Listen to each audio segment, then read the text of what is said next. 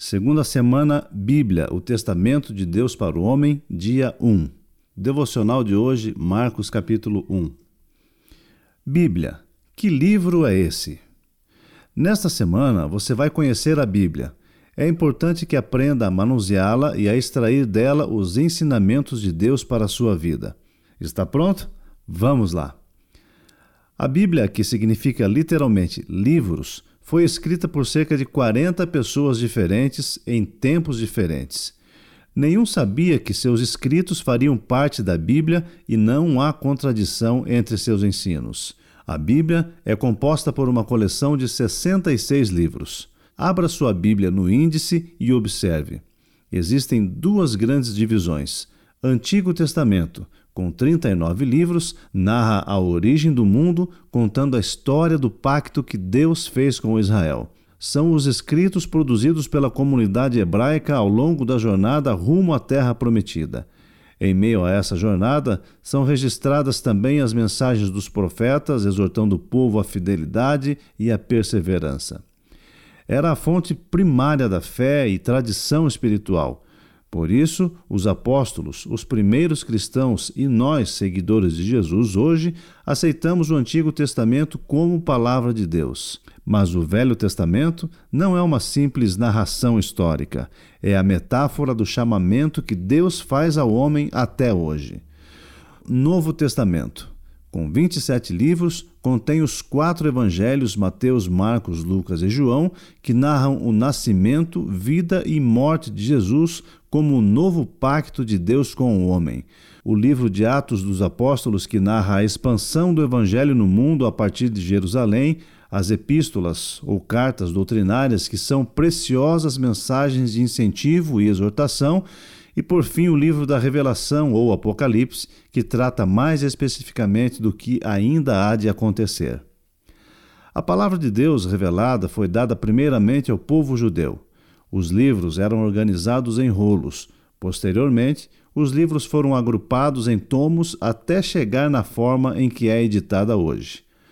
Foi Deus quem escolheu o povo, a cultura e a língua em que seria escrita. Ninguém tem o direito de tirar ou acrescentar nada além daquilo que Deus entregou para eles. Isso é tão sério para Deus que existe uma grave advertência para quem fizer qualquer modificação em seu texto, acrescentando ou excluindo qualquer palavra.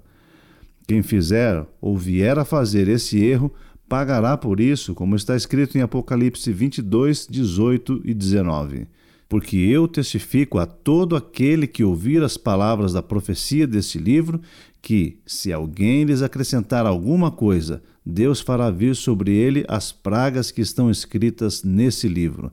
E se alguém tirar quaisquer palavras do livro dessa profecia, Deus tirará a sua parte do livro da vida e da cidade santa e das coisas que estão escritas nesse livro, diz o texto bíblico. Como manusear a Bíblia?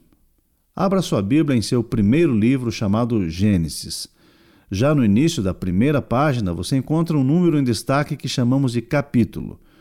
Observe que as frases são marcadas com números bem pequenos, os versículos. No índice encontra-se o nome de todos os livros e sua abreviatura.